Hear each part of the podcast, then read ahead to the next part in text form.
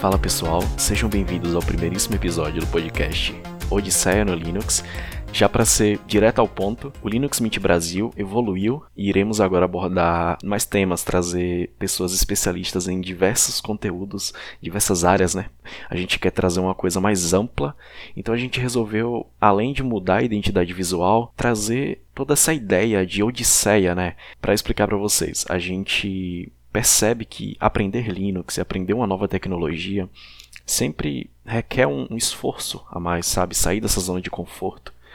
E somado a isso, a gente quer, obviamente, além de aprender com os convidados que vão passar por aqui, também aprender com vocês. Claro, a gente vai abrir caixinha de perguntas e tudo mais. A gente quer ter uma interação melhor com vocês. Que era a hora, né, de mudar de fato, criar uma, uma coisa única. E assim nasceu o Odisseia no Linux. Eu espero de verdade que vocês gostem. E hoje a gente vai abordar vários temas relacionados à criptografia, privacidade, com um especialista, um mestre pela USP, que é o João Barguil. É, cria muito conteúdo da hora no, no Instagram, inclusive eu recomendo já que vocês pesquisem, é J Barguil. Bom, vamos lá, né? Sem, sem muita enrolação, João Barguil, se apresente. Fala, Gessec, prazer enorme fazer parte, muito obrigado pelo convite. Me apresentando, eu sou o João Marcos Barguil, eu sou de São Paulo, tenho 31 anos, eu estudei Engenharia da Computação na USP, depois eu fiz mestrado em Criptografia, hoje eu faço doutorado na Ciência da Computação, e em paralelo aos meus estudos, eu trabalhei em várias startups e hoje em dia eu tenho a minha própria startup, posso contar mais sobre ela também.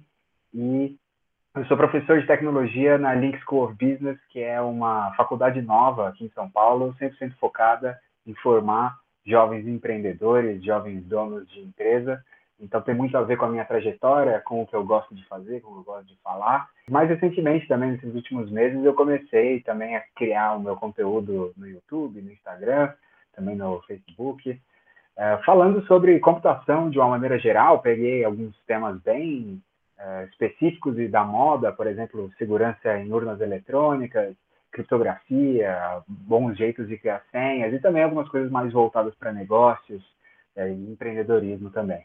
Bom, dá para dizer que você nadou um pouco contra a maré quando se trata de, desse meio acadêmico, né? Porque, por exemplo, quando a gente pensa em alguém que faz ciência da computação e agora mestrado, né, doutorado, tipo assim, já costuma focar bastante, né, nesse meio mais acadêmico e você, ao mesmo tempo, também está indo nessa onda do. Não, eu não suponho que não seja algo que você começou ontem, né? Mas assim, essa onda do empreendedorismo, né? Queria que você contasse um pouco como foi isso.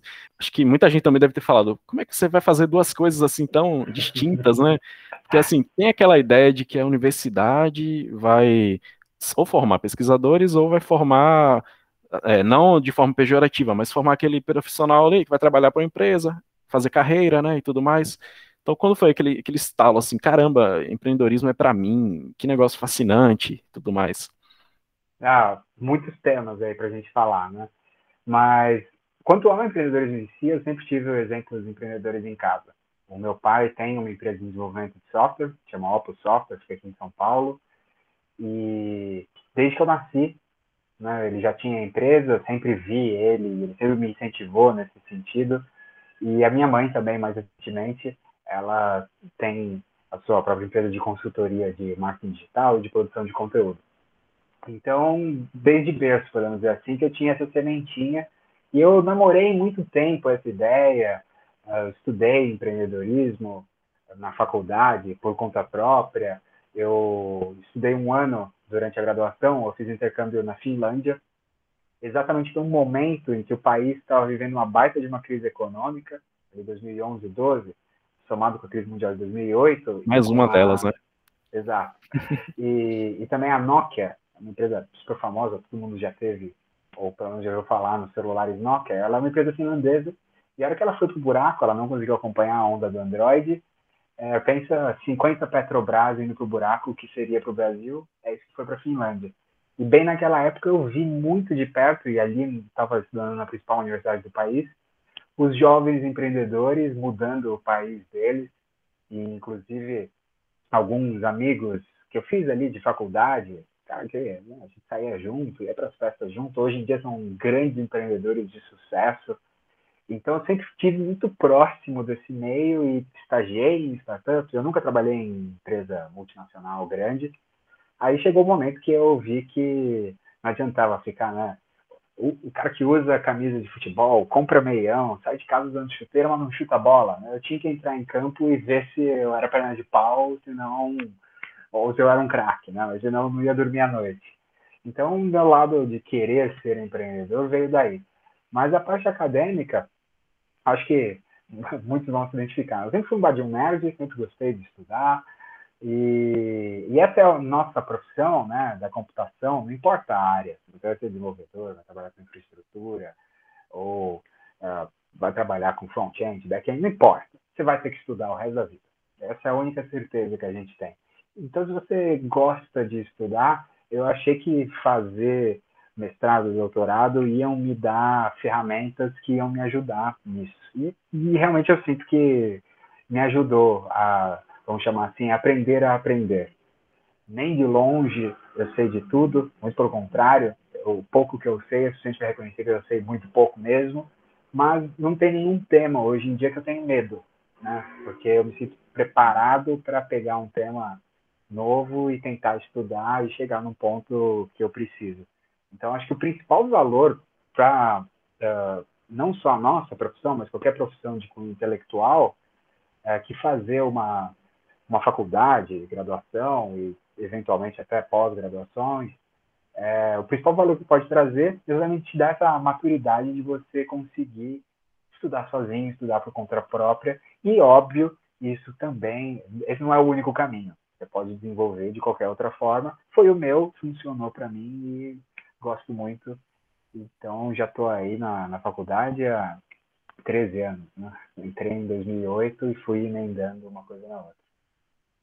Você acha que essa, essa base, porque eu tenho certeza que você estudou aquelas disciplinas bem baixo nível, né? De, não só baixo nível de, de programação, mas a parte baixo nível de redes e tudo mais. É, você criou uma base sólida que foi ao longo do, dos anos ali, né, amadurecendo e te possibilitando é, fazer um mestrado e doutorado e tudo mais.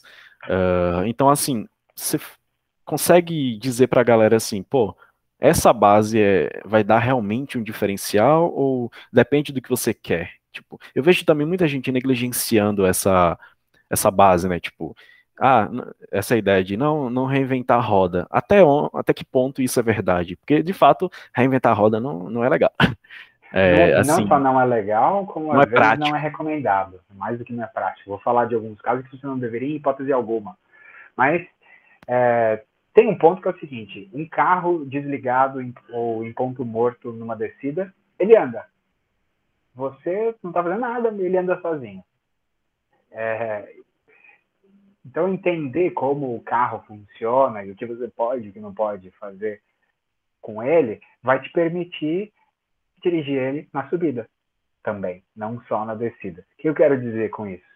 É, se as coisas não fazem muita razão para você, você aprende ali meio mais ou menos, sem pegar a razão por trás, você vê ali, por exemplo, um framework novo, e aí você faz o curso decora ali, copia e colhe, e você vive programando assim.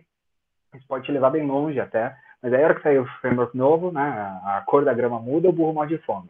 Com todo respeito, não estou comparando ninguém a burro, mas só com uma analogia.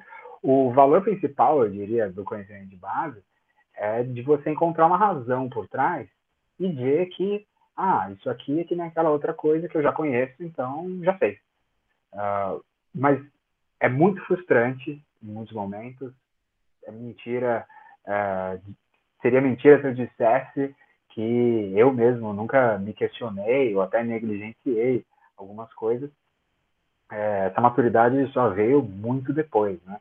Mas é isso, a gente entra na... Quem entra na faculdade, né, quem escolhe esse caminho de computação, é, pensando em fazer game, né? Vou fazer realidade virtual, é machine learning. Em hackear. É, vou hackear, é, Bitcoin. E aí vem lá, aula de cálculo. Pô, cara, coisa chata, né? então, estruturas de dados, teoria dos grafos, todas essas coisas que a gente seria o que a gente chama de teoria da computação, né, que vem logo no começo do curso, é um soco no estômago. Aí você abre o Google vê lá, se torne programador em seis semanas, bootcamp de dois meses para você ser um programador. Tech então, em uma semana. Exato, são coisas boas que realmente têm um valor, são muito práticas, muito aplicáveis, e de fato, você faz isso aí com 10 semanas, já sabe se virar, pelo menos minimamente, e talvez você arranje um bom emprego, se é isso que você precisa, se é isso que você quer, é, mas não se engane, você não pode parar aí. Porque se você quiser fazer as coisas realmente diferentes, realmente legais, aí vai exigir um conhecimento e e mais do que isso, a hora que as coisas começam a dar certo, você pegando o mundo do empreendedorismo, mas enfim, você inventa alguma coisa, um site, se aquele site ganhar tráfego, a forma como você construiu inicialmente pode ser que não aguente. Então, para o pessoal, né, que uma geração de Linux, de infraestrutura, sabe bem do que eu estou falando. Você fazer um sistema para suportar 10 usuários simultâneos é completamente diferente do mesmo sistema para mil, do mesmo sistema para um milhão, do mesmo sistema para um bilhão de usuários simultâneos. É completamente diferente. Tem que ser escalável, né? Essa infra. Exato, e tudo isso é um problema que deixa de ser trivial que você resolve com um copia e cola do Stack Overflow. Aí você já vai precisar ter uma base melhor. Então, não importa o caminho por onde você entre no mundo da computação, acho que todos os caminhos são válidos e a gente precisa de mais profissionais na área. É importante ter também a consciência de que você vai precisar, de uma maneira ou de outra, continuar estudando. Não importa para que lado você vá. E o que eu sinto, assim, eu trago alguns exemplos quando converso, principalmente com alunos que estão começando. Tem um exemplo muito forte que aconteceu comigo foi agora, em, quando começou a pandemia, um amigo meu teve uma ideia maluca de comprar, é, fazer uma caixa, comprar umas lâmpadas ultravioleta para você colocar reais ali e esterilizar com luz ultravioleta. E ele foi atrás, descobriu que alguns estudos, ainda não tinha do vírus da Covid, mas tinha de outros vírus parecidos, que tal radiação durante tanto tempo mataria, etc. E ele queria ele queria saber se era viável, porque ele ia gastar pelo menos uns 500 reais nesse protótipo. E aí eu falei, cara, beleza, vou fazer uma simulação. Aí montei lá um software e tal, que eu simulei. E aí eu relembrei a algebra linear, algelim, primeiro e segundo semestre. Pô, precisei montar um sistema de coordenadas tridimensional lá. Era um problema muito prático. Eu sentia que eu ia ajudar a melhorar o mundo, ajudar o meu amigo. a algebra linear foi fundamental para isso. E aí eu montei a simulação, ele ia espelhar todo o a caixa, então os raios iam refletir, e aí eu tinha que calcular as reflexões, etc. Eu fiz lá uma simulação, e aí eu tinha um parâmetro variável que era o número de reflexões. Então eu ia calcular uma reflexão, depois duas reflexões, batia, né? o raio ia chegando, era tudo espelhado, então no limite tinha infinitas reflexões.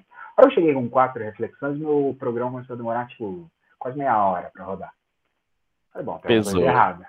Né? E aí fui olhar o meu programa, o que está acontecendo aqui.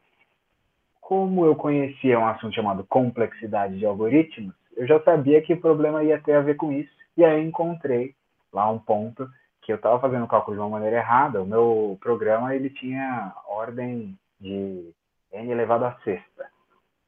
O que, que isso queria dizer? Que se eu fosse calcular com 10 reflexões, eu ia demorar provavelmente uns 13 anos rodando lá.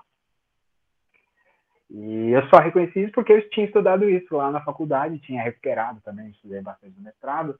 Mas o que quero dizer com isso? Essa que é, foi a diferença entre eu terminar o programa do jeito que eu queria simular no final de semana e terminar só daqui a 13 anos, quando não tivesse mais pandemia. Porque eu lembrei disso, encontrei o erro, melhorei, aí eu tornei meu programa eficiente, e aí a simulação que duraria 13 anos acabou durando 15 minutos. E assim, é, eu acho que você deu um bom exemplo de ver na prática um conteúdo que muitas vezes é taxado como chato ou inútil, com muitas aspas, mas eu acho que é um bom, é um bom engajamento para a galera que está nesse momento estudando algo que é meio tedioso e tudo mais, tentar aplicar, né? Isso não precisa ser essa ideia super mirabolante, nem nada do tipo, do tipo mas assim, algo que vai divertir, né? Pode ser até aplicar num hobby dela Por exemplo. Ah, sim, pro, projetos sim. pessoais são uma das melhores maneiras de você fixar é. aprender alguma coisa mais aplicada nova. Com certeza, até aquele o ponto principal mais... da nossa carreira em computação. Opa, te cortei. Acho que o principal ponto da, dessa nossa carreira em computação, a gente não vai correr uma corrida de 100 metros. Não é algo que a gente vai fazer só seis meses e parar. A gente só precisa aprender o suficiente para se virar. É uma maratona aí de 40 anos. E surge um framework, cada vez que chove, surge um framework de JavaScript novo. Se você ficar só decorando de framework em framework, é, você não vai acabar nunca. Mas você entende a teoria por trás, a teoria da computação é baseada em matemática. E acredite, se você não leu ainda um livro do, da teoria da computação na década de 60, continua valendo muito do que eles falam lá. Então, por exemplo, inteligência artificial, que a gente está é, mudando o mundo, machine learning. A inteligência artificial começou nos anos 60, machine learning é mais recente, mas é baseado em estatística, que é uma ciência já centenária. Então, é, estudar essa parte da teoria é exatamente o tipo de coisa que vale hoje, que vai valer daqui a 40 anos e que vai te dar essa, esse fôlego para essa maratona. E assim, você pode até começar com esses atalhos, se é que pode chamar assim, mas ao longo da carreira, se você realmente gostar, né, você vai se especializando e vai indo mais a fundo, né? Tem até uma, uma analogia que jamais copiar, mas assim, estou citando, é, o Paulo Silveira da Alura, ele sempre cita a ideia do dev em T, o profissional em T, que eu acho genial, né? Tipo, tem o T, uhum. então aqui essa parte na, na, vertical, você vai se aprofundar na sua área. Tipo, impossível saber tudo, mas você vai se aprofundar. E essa parte horizontal, você vai para a esquerda e para a direita, você vai engatar algum hobby ou algo que você considera essencial para complementar essa sua área. Que no, na, área, na área de TI é impossível deixar de citar o inglês, né? Não tem como. É, inglês é bem fundamental, ainda mais para esse lado de aprender sozinho. A literatura, os blogs, livros, os vídeos, hoje em dia, comparado com o que tem disponível em português, em inglês é muito maior. E ainda as coisas mais novas né, demoram um pouco para serem traduzidas para o português. Exatamente. Então, acho que esse ponto da conversa é justamente para fixar, assim, na, na, cabeça das pessoas que elas precisam é, aprofundar mais, sair do, da mesmice que, senão você vai virar um profissional genérico acho que dá para dizer assim, porque se todo mundo está seguindo aquela mesma fila, um momento vai saturar. E aí, qual vai ser o seu diferencial? Você vai ser substituído facilmente. É duro, mas é, acho que é a realidade, né? Então, então se aprofundem. Já. É, não, não tenham medo de, de meter é, a mão e de estudar. Não tenho medo. É. Já mudando... Mas acho também que é bem saudável você dar uma uma temperada também. Acaba ficando muito árido, muito chato para estudar teoria, às vezes? Então é. pega, não tem problema nenhum estudar o framework novo que acabou de sair, construir alguma coisa. Imagina, manda bala. O importante é estar tá estudando alguma coisa também. Não, você não pode ficar só. Um exemplo. É, linguagem C é muito importante até hoje. Só que demandas de mercado, se você quer seguir esse modelo de, não sei, trabalhar numa, numa empresa mas numa startup nova e tudo mais, dificilmente eles vão usar C em algo, né? A não sei que sejam embarcados, né? Então, assim, é, tudo é questão de contexto, né? Uma coisa não anula a outra. Você aprender bem C não quer dizer que você vai estar perdendo tempo. Você vai estar aprendendo é, uma das linguagens que são base, né? Tipo, eu estou estudando C há alguns, alguns tempos, dificuldades, e não vou negar, mas eu sei que ela vai, vai ser importante, né, para mim no futuro. Então, Vai em frente. E saber bem uma linguagem, saber bem de verdade, não só copiar e colar do Stack Overflow, também facilita para você aprender qualquer outra. Né? Então, é, acho que podemos resumir essa conversa toda em nunca vi um caso de que conhecimento demais atrapalhou.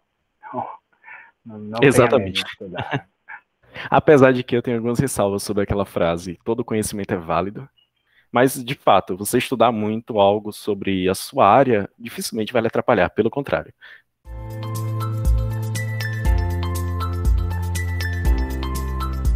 Já fazendo um link, um assunto que claro, tem a ver com, com computação, mas não do que a gente estava falando.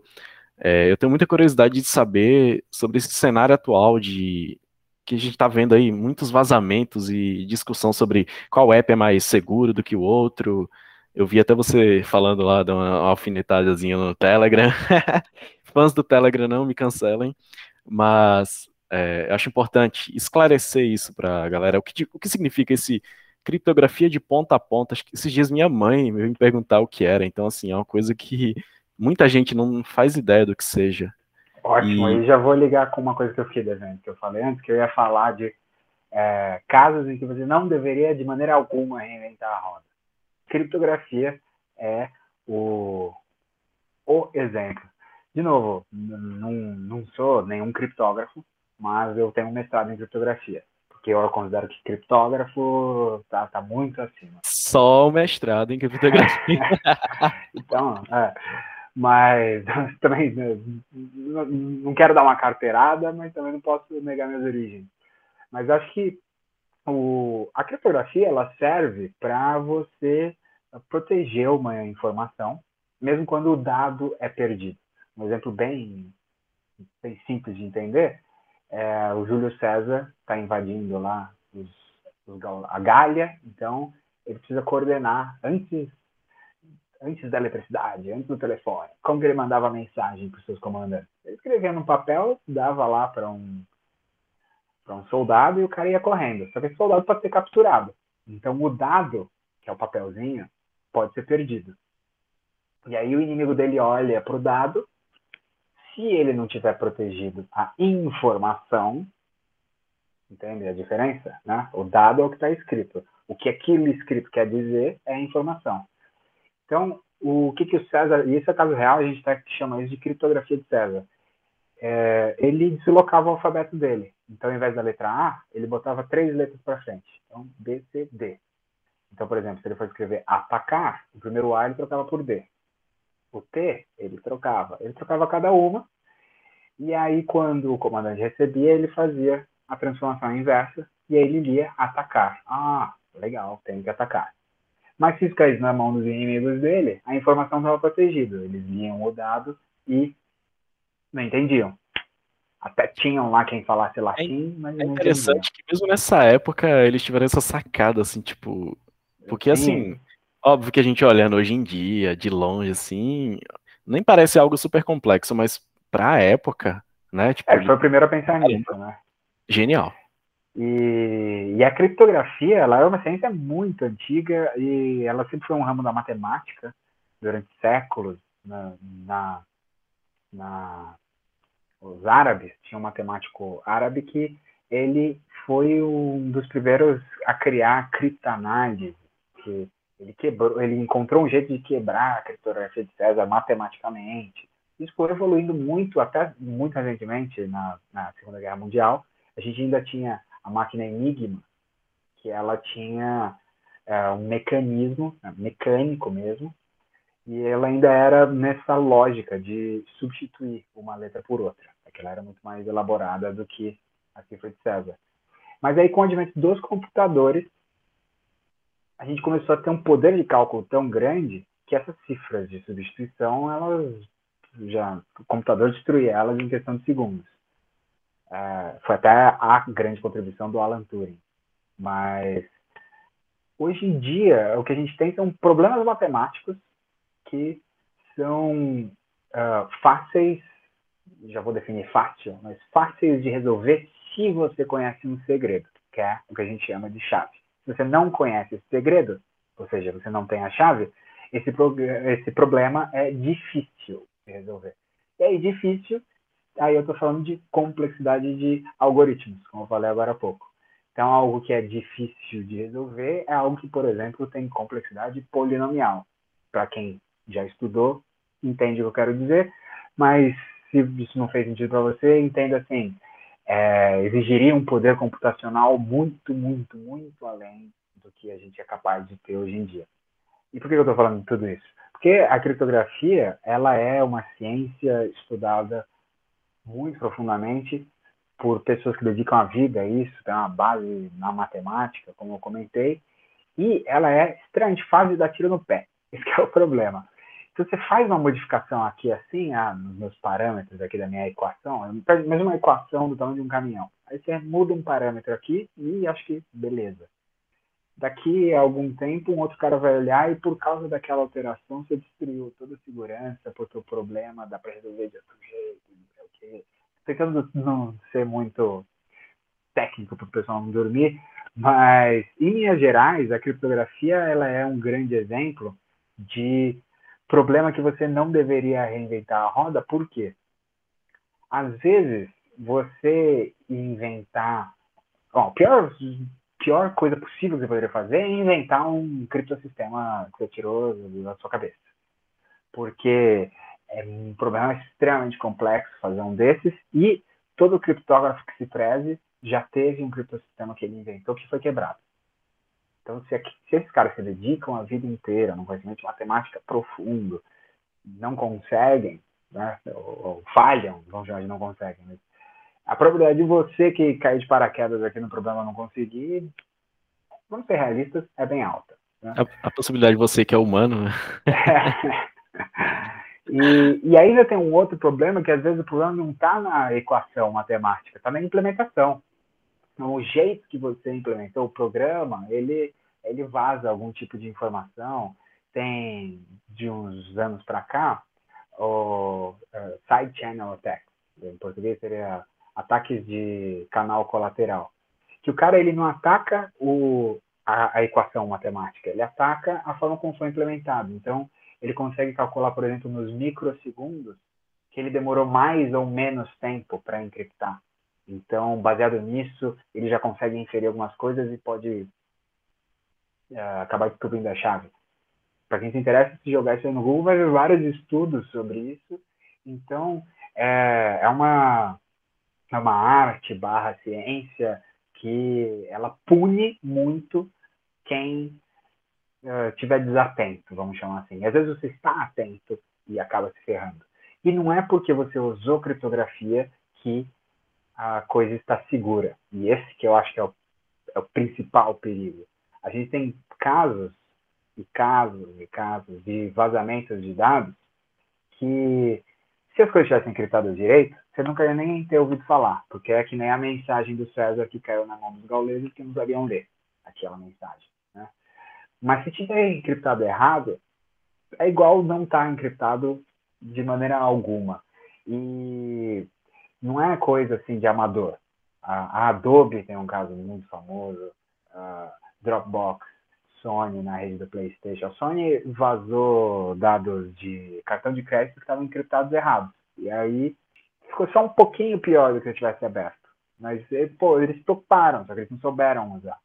Então, tudo isso, toda essa introdução aqui, toda essa história eu estou contando, que é para dizer que não invente moda na criptografia. Esse é um exemplo de coisa que você não deveria fazer. E aí, já ligando com a grande polêmica do Telegram, o que, que o Telegram fez? Eles quebraram a única regra: não invente sua própria criptografia. Eles inventaram sua própria criptografia. E claro que, quando eles publicaram, primeiro eles ficaram anos falando: não, a gente inventou a nossa porque aqui tem por aí não serve. E aí os criptógrafos falaram: puxa, deixa a gente ver então, deixa a gente ajudar. Não, ficaram anos. Somos a Rússia. Né? É, os caras eram muito arrogantes. E eles até nem são o governo russo, tá? Muito pelo contrário, são perseguidos pelo governo russo. Eles tinham essa premissa de ser o aplicativo mais seguro, com mais sigilo, e uma vez que eles finalmente publicaram o seu, uh, seu esquema, questão de semanas ele foi quebrado. Quebrado também, uh, a noção de quebrado que a gente tem, ela é bem severa. Assim, dentro da criptografia a gente considera algo quebrado quando você não precisa daquele poder computacional imenso que eu estava falando. Porque os criptógrafos consideram que está quebrado não significa que com o seu Raspberry Pi ou com o seu computador aí, notebook, você vai conseguir ler as mensagens. Não é isso. Mas os ataques só melhoram. Ou seja, algo que hoje, é, imagina que é um muro né, de 100 metros de altura, impossível de passar você descobriu um buraco a 50 metros de altura, então, no mínimo, é metade da segurança que você achava que tinha. E não dá para botar remendo, entendeu? Então pode ser que alguém ache um outro buraco a 20, pode ser que alguém ache um buraco aqui no nível do chão. Então, com o Telegram em particular, é um aplicativo super legal, tem muitas funcionalidades que não tem nos outros, mas a grande reserva dos especialistas de segurança com ela, com ele, é que a única coisa que ele afirma ter como grande diferencial, que é essa tal da segurança, tem diversos estudos que você colocar no, no Google dá para encontrar. São alguns estudos até meio densos, difíceis de ler por serem muito técnicos, mas o ponto é, se você lê um daqueles e entender nada, basicamente, acredite que se fosse tão seguro assim, não teria estudo nenhum. Né? E acho que o grande, o grande ponto que incomoda em todo mundo da, da comunidade de segurança é que o, a, os criadores do Telegram nunca admitiram eles falam que não, não tem nada a ver, porque isso aí não funciona no notebook, então, na verdade, continua seguro. É exatamente na contramão do, de tudo que uh, os criptógrafos e especialistas hoje em dia trabalham.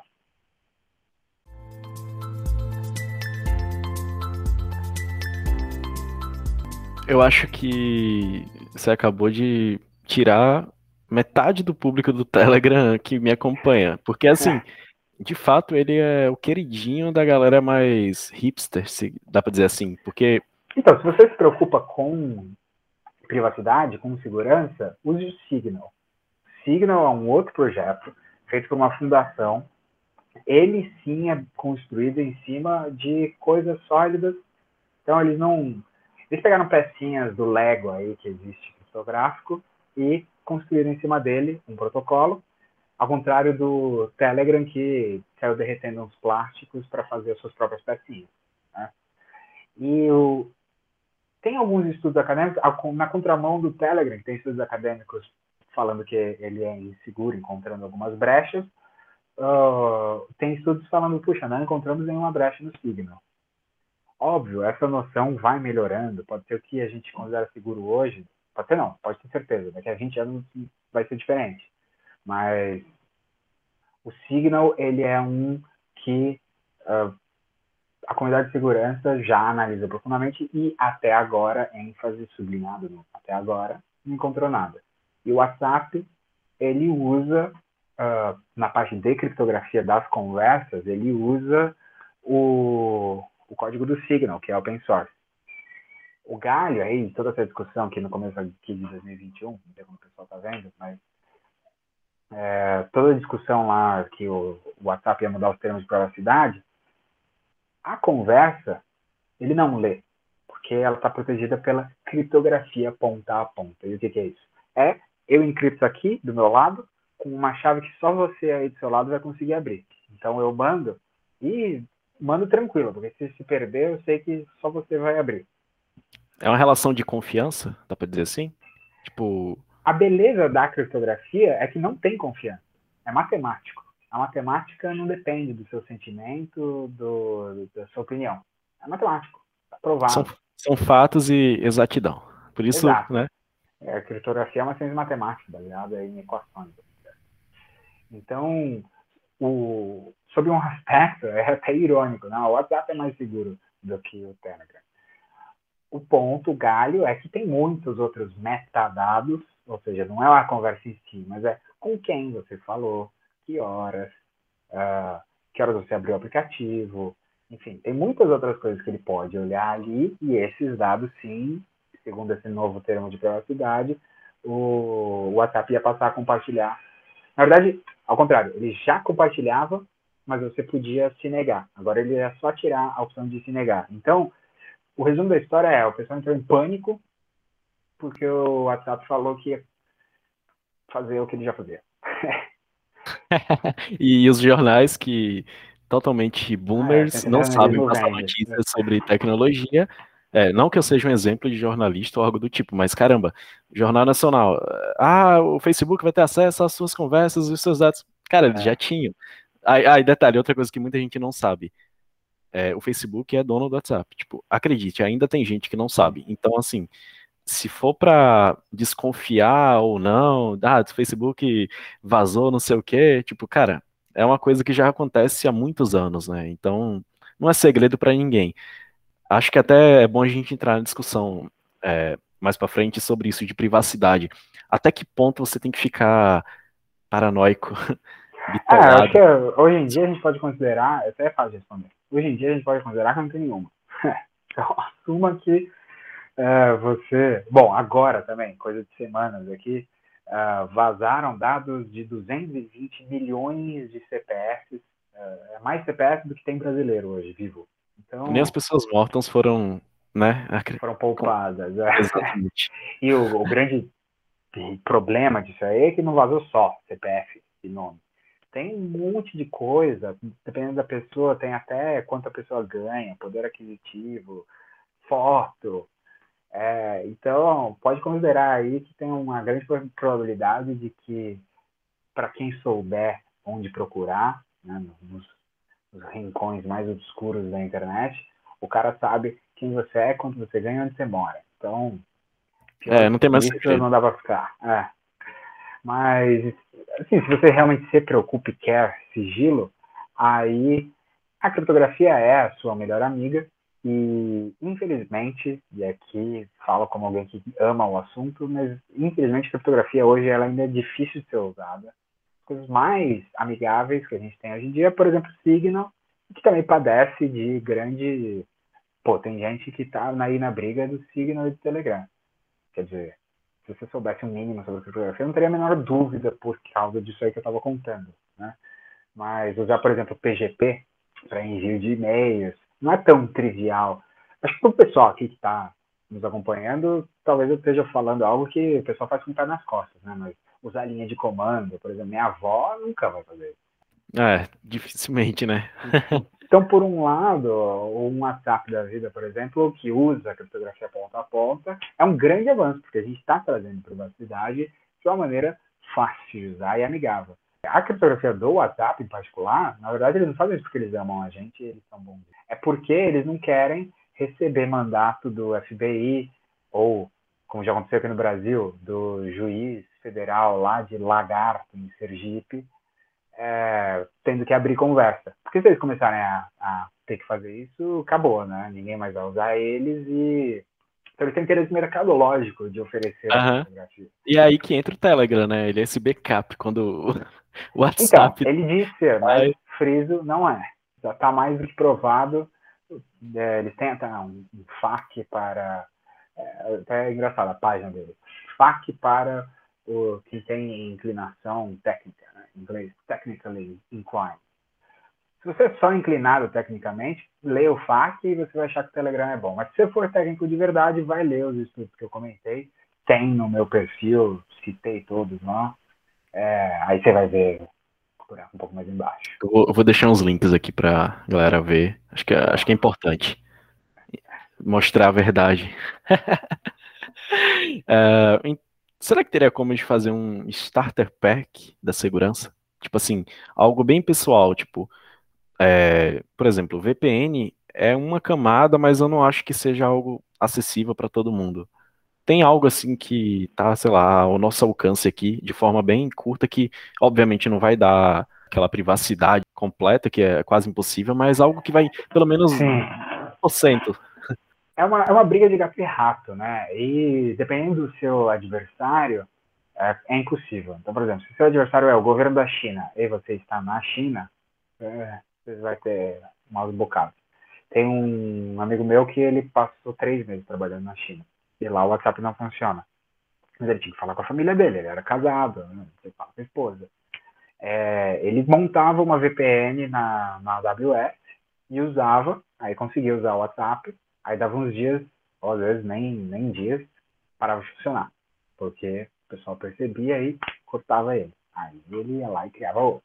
Ele criava outro. E passou três meses fazendo isso. Mas é, não era nada demais, ele só queria falar com a esposa dele.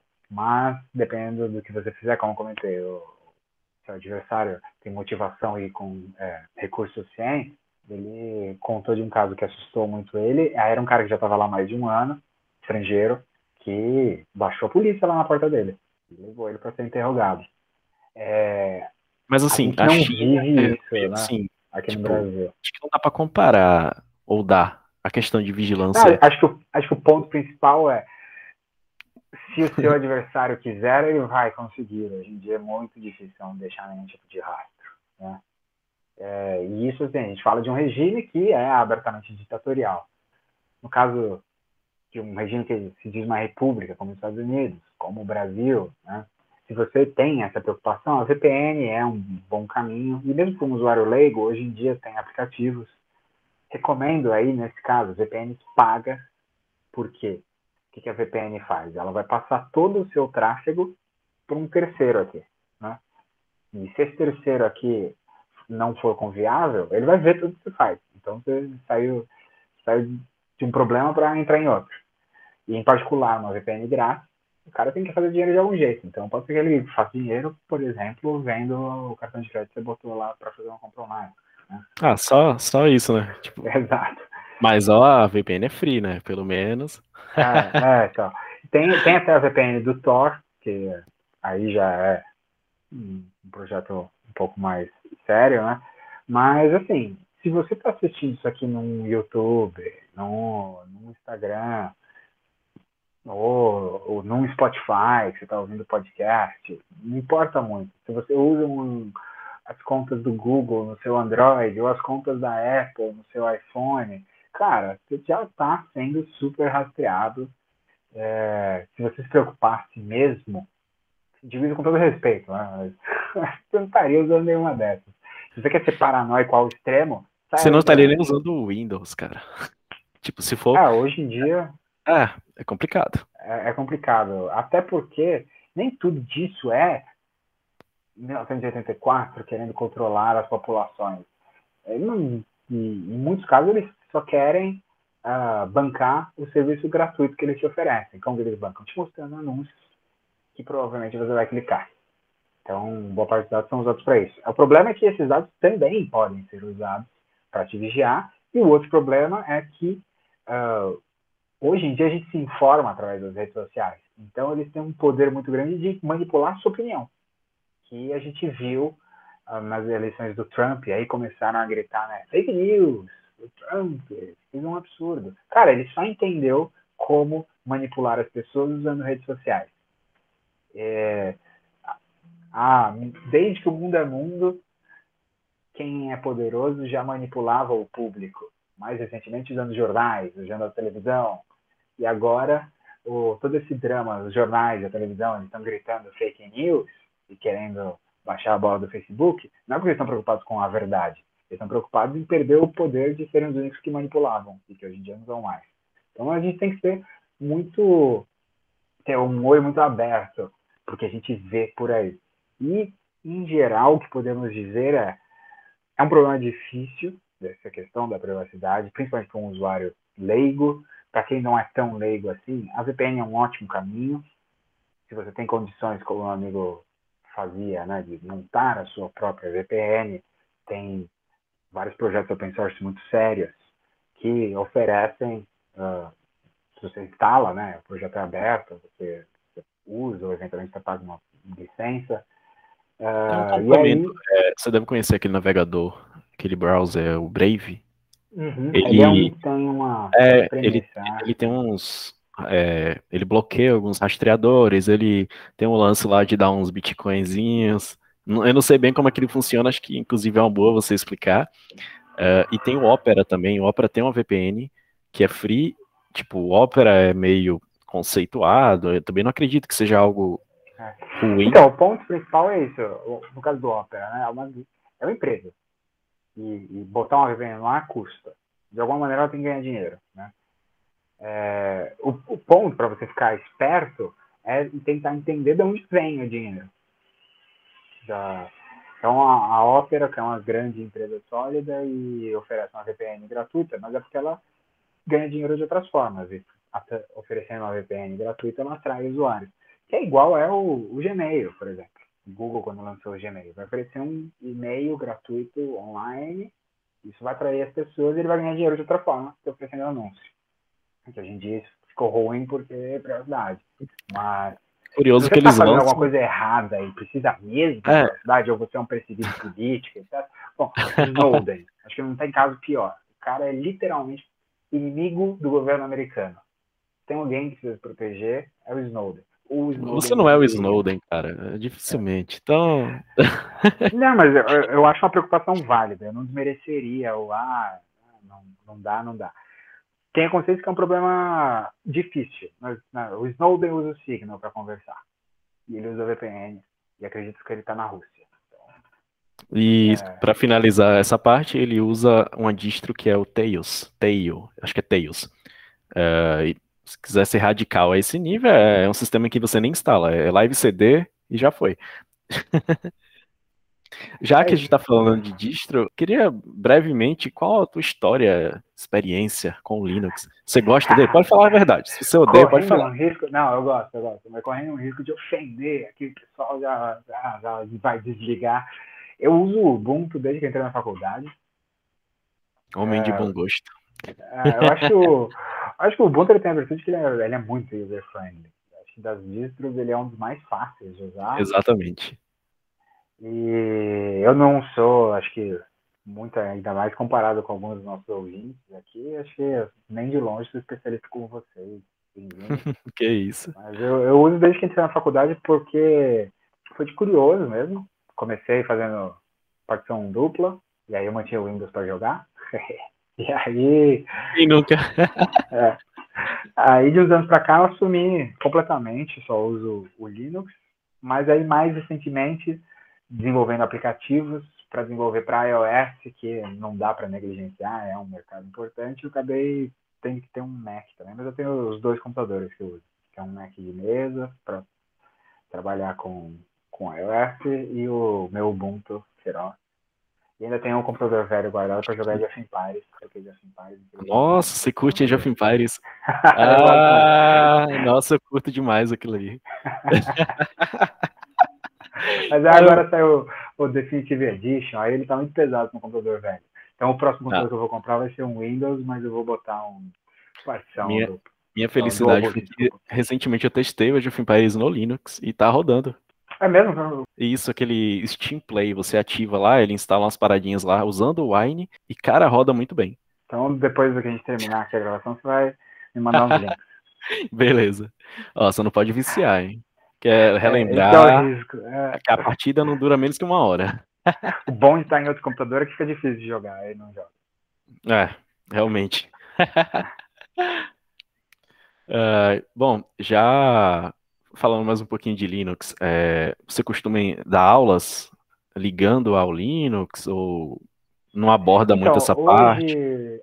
Na faculdade, eu dou aula para o curso de administração com foco em empreendedorismo. Então, não é um pessoal técnico que vai virar programador. Então, é, eu também acredito muito em conhecimento útil e conhecimento aplicável. Não necessariamente aplicado imediatamente, mas aplicável. Então, para eles, aprender uma linha de comando no Linux, etc., é cara, vai ter um ou outro que talvez precise alguma vez na vida. A grande maioria ali não vai fazer parte do dia a dia, então são temas que eu acabo não abordando muito. É, realmente, tipo, porque querendo ou não, por ser um sistema totalmente diferente do que a maioria das pessoas começou aprendendo e tudo mais, tem esse problema da curva de aprendizado, né? Que Exato. por ser, não é que é pior, melhor, não, é diferente. Então, nem todo mundo quer quebrar a cabeça, né? Tipo, para aprender algo que vai levar no mesmo caminho, de certa forma, se você fosse usar o Windows ou o Mac. É, sair da zona de conforto. Né? Mas uma vez que você aprende a linha de comando, tem essa curva de aprendizado, como você falou, mas é a melhor dos mundos, porque, pô, mó delícia. Então tira a mão do teclado. É, então, é maravilhoso. é, o Shell é realmente. Bom, cara, que bate-papo da hora, velho. Acho que deu pra galera ter uma visão geral, você pode dizer assim, de criptografia e segurança e privacidade. É, eu queria que tu deixasse assim uma palavra final para essa galera que está começando, né? Acho que você tem muito contato com gente assim, é, que tem uma dúvida que é qual área seguir. Eu tenho certeza que você é, não foi assim de imediato, tipo, beleza, você queria fazer computação, mas criptografia era aquele pensamento desde o início? Tenho certeza que não. Então, assim, pois é.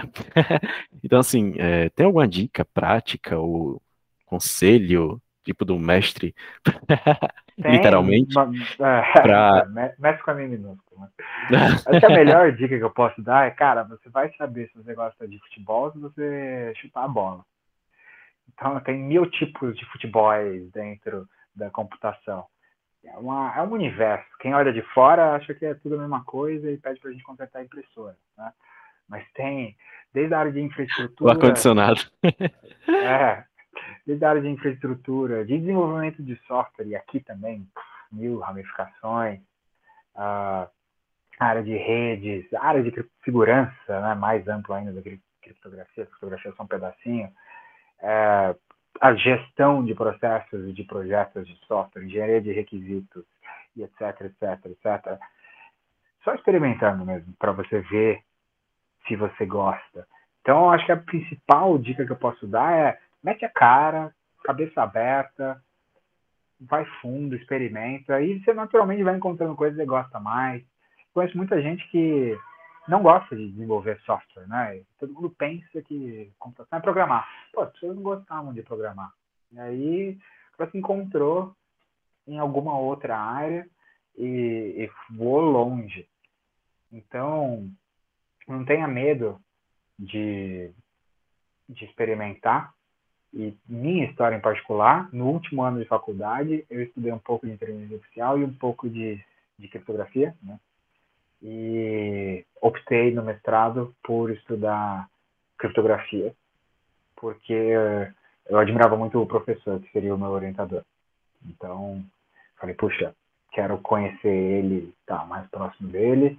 E gostei muito mas troquei de área para o doutorado. O doutorado eu não continuei indo para criptografia, mas é, um, é uma área que eu gosto muito.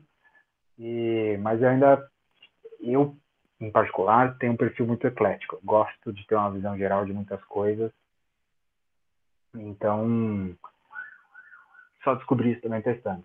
Eu gostava de muitas coisas, gosto de entender muitas coisas. E, Acho que uma coisa e, que então, é, assim, que limita é a, a pessoa, ah, eu vou perder tempo. Tipo, dá uma sensação assim, né? Tipo, vamos supor, a pessoa acha que vai, tipo, acha que realmente gosta de desenvolver e tudo mais, aí vai ver na prática que não é aquilo que ela pensava. Tipo, bom, é um a menos, né? Você já, já viu ali, não, isso aqui não é para mim. Então, vai reduzindo, então, é, falei muito então. Tipo, você vai chegar muito mais perto do, da sua área de desejo perfeita, entre aspas, que você quer seguir pelo resto da vida, né?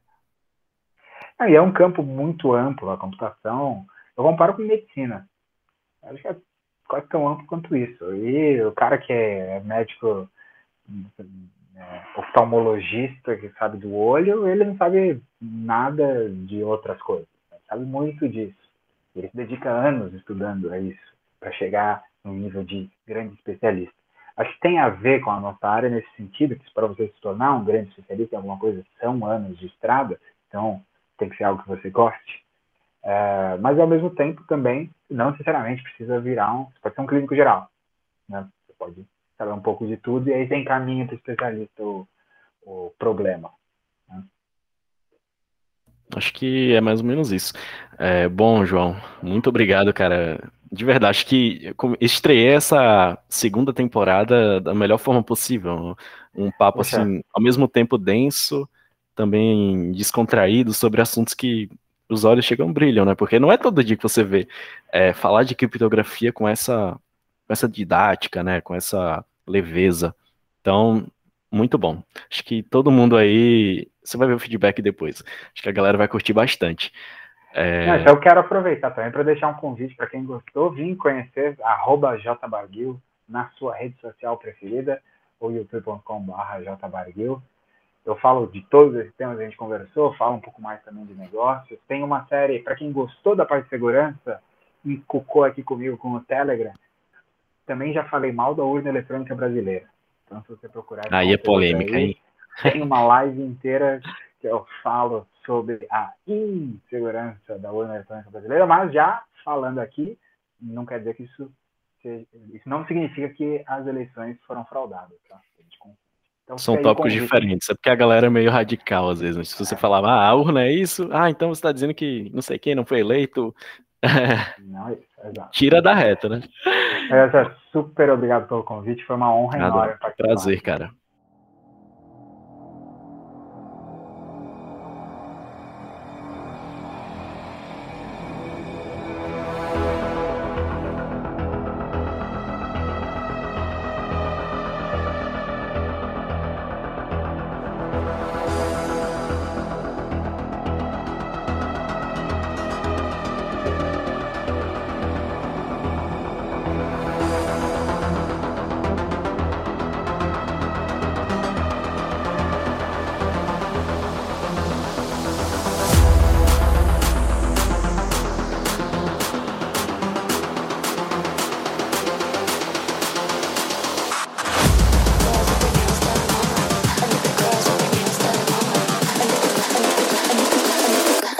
Girls with their nails done now.